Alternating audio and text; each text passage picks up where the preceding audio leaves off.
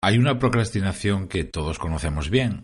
Tienes que hacer una tarea, no te apetece o no sabes cómo hacerla o nunca encuentras el momento ideal y no paras de retrasarla. Pero hay otra procrastinación más sutil, igualmente peligrosa, pero que pasa desapercibida para mucha gente. ¿Qué te parece si hablamos un rato de ella? Gracias por estar ahí, soy Berto Pena y este es el podcast de Think Wasabi, donde aprendemos a ser más eficaces y a tomar el control de nuestra vida.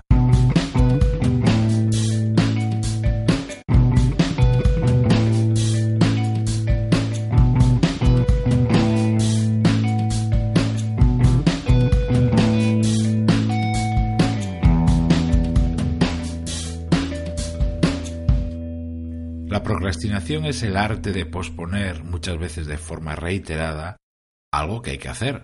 Bien por pereza, por temor, por indecisión, decidimos retrasar mañana o a otro momento más idóneo una tarea que había que hacer ahora mismo. Este mal hábito es bastante fácil de detectar y casi todos nosotros sabemos de qué pie cojeamos. Pero hay otra forma eh, más indetectable de procrastinación que funciona así. Tienes que hacer algo, que como antes no te apetece o no sabes cómo hacer y lo retrasas, pero automáticamente lo sustituyes por otra cosa que sí puedes hacer y terminar. No hago esto de aquí y lo retraso, pero a cambio hago esto otro. El primer efecto es siempre el mismo, retraso y dejo sin hacer algo que debía o que me tocaba hacer. Pero inmediatamente, ojo aquí, decido hacer otra cosa más pequeña, menos importante, que da menos resultados, pero que a cambio me regala satisfacción inmediata y sobre todo no me hace sentir culpable, porque al fin y al cabo no me quedo parado, estoy haciendo cosas. Este tipo de procrastinación, que por cierto se repite bastante, es muy peligrosa, porque de forma silenciosa, poco a poco, te va acostumbrando a trabajar peor, a conseguir menos, porque te lleva a sustituir tareas más importantes que tienes que hacer hoy o ahora por algo más pequeño, irrelevante, pero que te da satisfacción inmediata. Y ahí está el otro peligro. Tú te quedas más tranquilo porque te ves a ti mismo, a ti misma haciendo. Esta procrastinación, como ves, es mucho más sutil, menos evidente, porque implica trabajar, hacer otra tarea, una tarea que te mantiene ocupado, activa, que te hace llenar tiempo de trabajo, que te hace creer que por estar liado estás avanzando, que te hace pensar, vale, vale, no he hecho esta tarea, pero y la he procrastinado, lo admito, pero a cambio estoy haciendo esto otro, ¿no? Estoy trabajando, estoy avanzando por mi lista de tareas, estoy siendo productivo. Pero ¿qué está pasando en realidad? me estoy refugiando en lo pequeño como una excusa, que estoy dejando de hacer la tarea que tenía que hacer que estoy posponiendo, retrasando resultados para hacer algo menor. Que tal vez estoy haciendo tareas pequeñas en un momento de alta productividad, como puede ser el inicio del día. Que me estoy haciendo creer que hacer o estar ocupado es igual a conseguir. Y que esta microdecisión me va a acostumbrar a nuevas malas decisiones que vendrán mañana, pasado, en el futuro. ¿Cómo puedes evitar este tipo de procrastinación no tan evidente?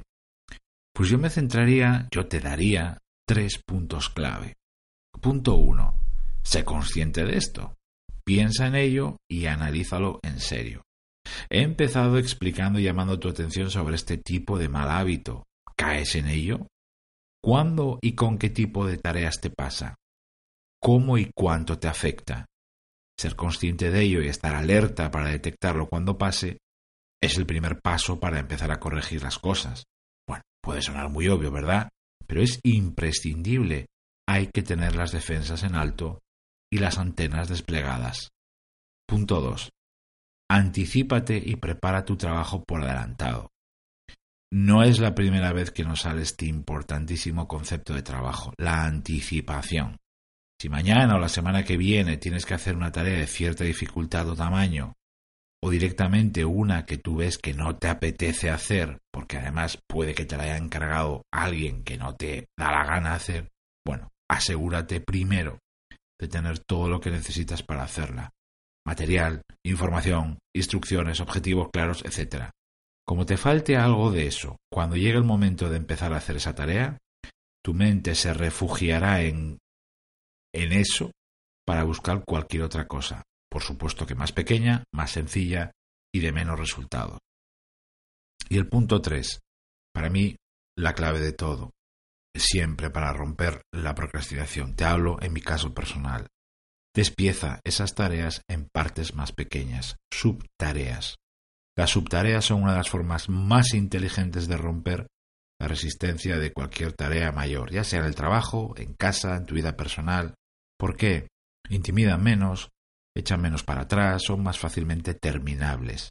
Si hay un tipo de tareas o actividades que sueles procrastinar, ya sea del modo tradicional, por así decirlo, o como te acabo de explicar ahora, de este modo más sutil, divídelas en tres o cuatro partes, las que sean, y ve haciéndolas a pequeños bocados en un par de días o en tres los que necesites. Al final se trata de conocer cómo estás trabajando para hacerlo cada día un poquito mejor. Gracias por estar ahí, como siempre se despide Tiberto Pena y mientras llega el próximo episodio me podrás encontrar en mi blog 5 y en mi canal de YouTube. Ahí también te cuento las claves para pilotar tu vida de forma diferente.